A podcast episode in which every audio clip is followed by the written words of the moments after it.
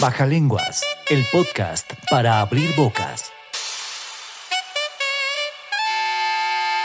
Baja Lenguas, un encuentro con los líderes de opinión más importantes de Iberoamérica. Baja Lenguas, un podcast de Medios Distribuna. Medios Distribuna es una marca del grupo Distribuna. Bienvenidos a Baja Lenguas, el podcast para abrir bocas. Soy Carlos Torres y tengo el gusto de acompañarlos en este espacio del Grupo Distribuna para hablar de temas de interés en el ámbito de la medicina. Para mí es un gusto presentar desde Medellín al doctor Juan Camilo Cifuentes González, médico general de la Universidad del Tolima, médico internista de la Universidad Surcolombiana y especialista en medicina vascular de la Universidad de Antioquia. Bienvenido a nuestro podcast, doctor Cifuentes. Es un gusto tenerlo con nosotros. Eh, muy buenas tardes para todos y bueno, un agradecimiento a ustedes por invitarme a participar en, en el podcast y bueno, con mucho gusto para todos ustedes. Gracias, doctor Cifuentes. En el programa de hoy vamos a hablar acerca de la sobreanticoagulación por warfarina.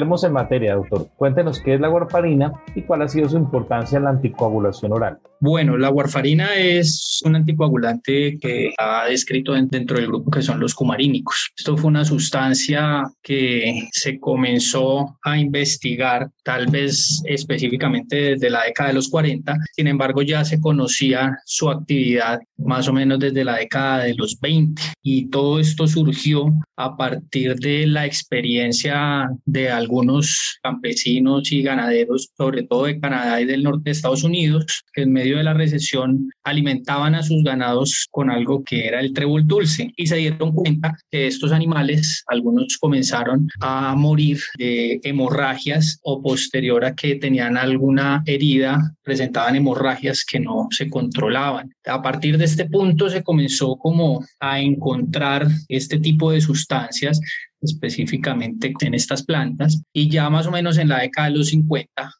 cuando se pudo, digamos ya de una forma más específica en laboratorio, encontrar las moléculas que generaban la anticoagulación y a partir de esto nace la warfarina. Y entonces esto toma una relevancia muy importante porque en, en, una época donde no se disponía de tanto conocimiento farmacéutico y de que había tan escaso armamento terapéutico para enfermedades cardiovasculares, que solo se disponían pues de heparinas y que eran de uso parenteral, pues encontrar un medicamento que se puede dar de forma oral y genera una anticoagulación tan efectiva, pues fue un hito, fue un boom en su momento para el tratamiento de, de estas enfermedades que requieren algún tipo de anticoagulación y por más de 50 años y actualmente pues la warfarina sigue siendo un anticoagulante muy bueno, muy potente y que todavía, aunque ha venido siendo desplazado en estas últimas dos décadas por unos nuevos medicamentos, sin embargo, pues la warfarina todavía tiene un espacio bastante amplio en algunas enfermedades muy específicas y en algunos pacientes muy específicos.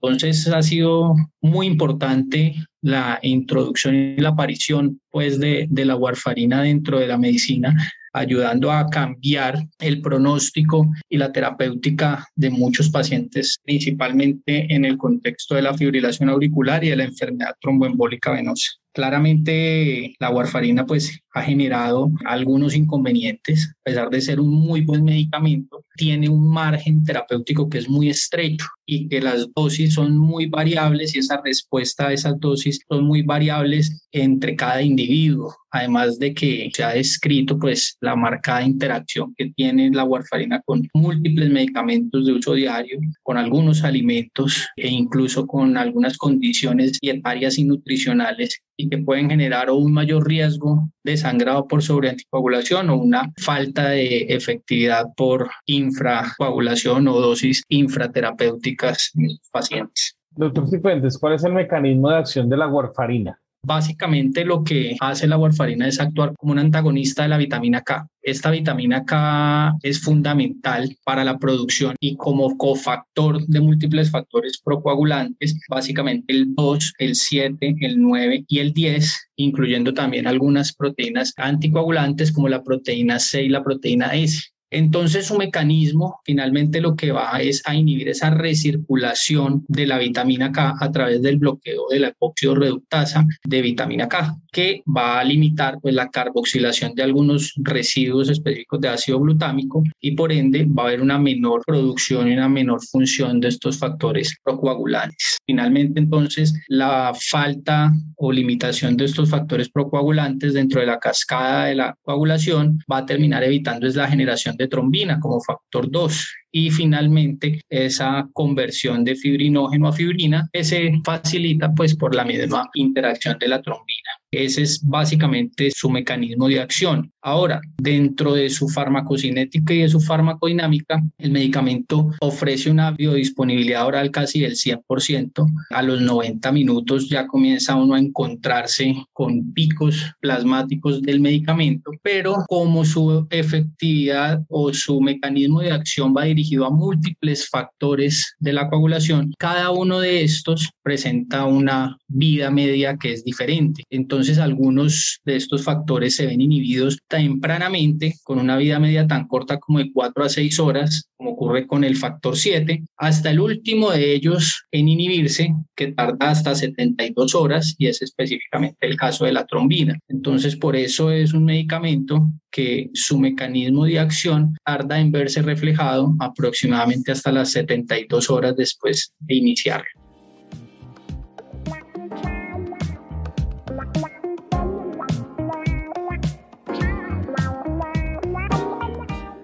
Doctor Cifuentes, cuéntenos de qué factores genéticos, ambientales y del huésped depende la sobreanticoagulación por warfarina. Bueno, acá eh, en esta pregunta sí es, es muy interesante y es muy importante tenerla en cuenta porque son múltiples aquellos factores principalmente ambientales del huésped y relacionados con el consumo de otros medicamentos. También existen algunos factores genéticos que se han descrito que son, digamos, menos relevantes en la facilidad de que la warfarina produzca sobreanticoagulación pero toda la suma de estos factores toca individualizarlos en cada uno de los pacientes. Podemos encontrar que la warfarina se conforma básicamente por dos isómeros, un isómero R y un isómero S. Este isómero S es en últimas el que viene siendo más potente, es casi unas cinco veces más potente que el isómero R y es el que termina siendo metabolizado en el hígado por una isoenzima específica de la citocromo P450, que es la CYP129. Entonces, estas enzimas del citocromo P450,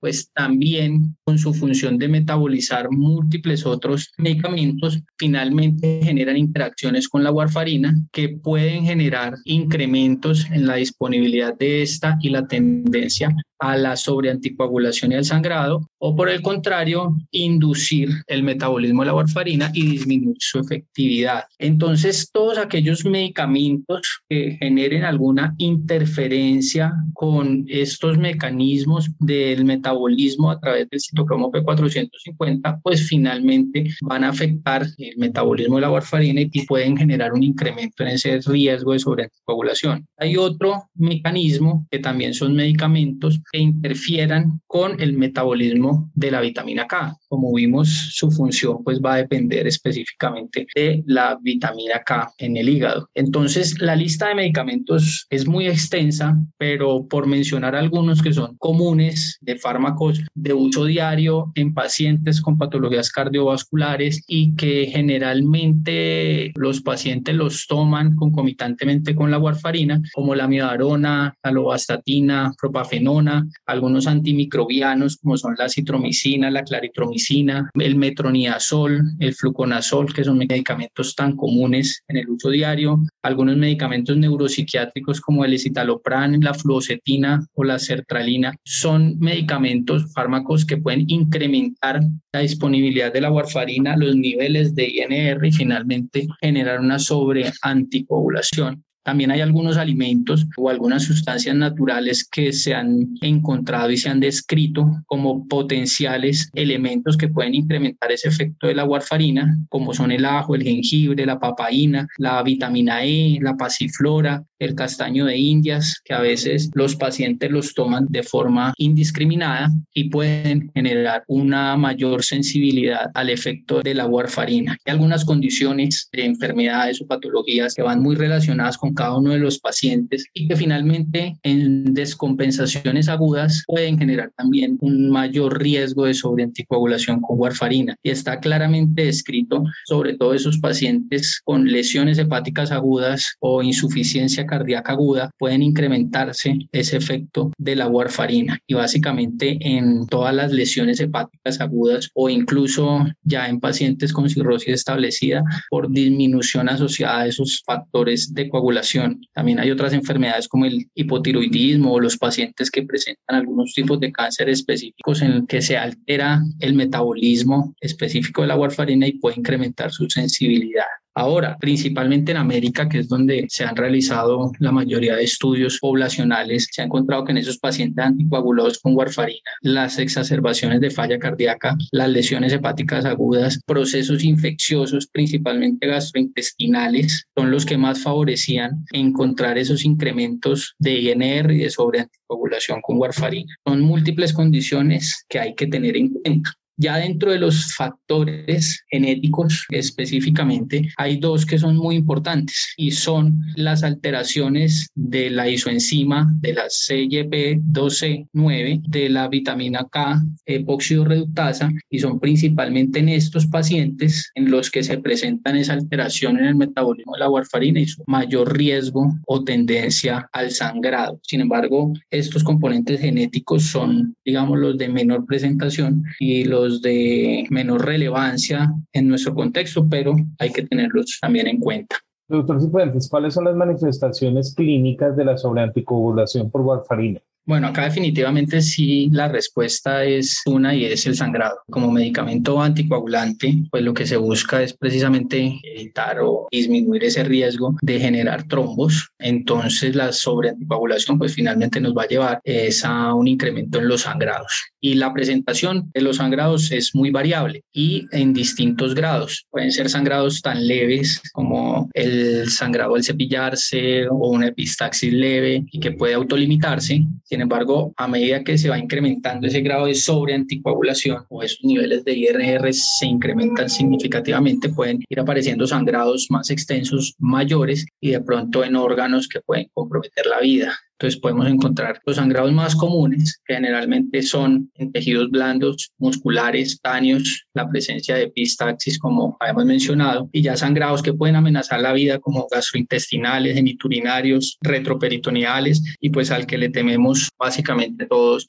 cuando tratamos a algún paciente con warfarina y es el sangrado neurológico. Ya la manifestación clínica de cada uno de estos sangrados pues va a estar muy de acuerdo a su sitio de origen. Entonces el paciente con sangrado gastrointestinal, pues va a presentarse con hematemesis, con deposiciones melénicas, en un sangrado gastrointestinal bajo, con la presencia de hematoquexia, el geniturinario con hematuria. En las mujeres, pues es muy frecuente la presencia de sangrado uterino anormal. En ocasiones vemos pacientes con sangrado retroperitoneal, ingresan es con el cuadro de dolor abdominal, dolor en la región dorsal y a veces cuando se compromete específicamente el músculo soaciliaco con extensión de ese dolor hasta las extremidades inferiores. Y el neurológico, que es pues aquel que presenta la mayor severidad, el mayor riesgo de mortalidad y de déficit en estos pacientes, pues generalmente debuta con cefaleas intensas, alteración del estado de conciencia, algún tipo de focalización neurológica y dependiendo de la extensión puede llevar a estos pacientes a presentarse en un coma eh, secundario pues al sangrar. Baja lenguas el podcast para abrir bocas.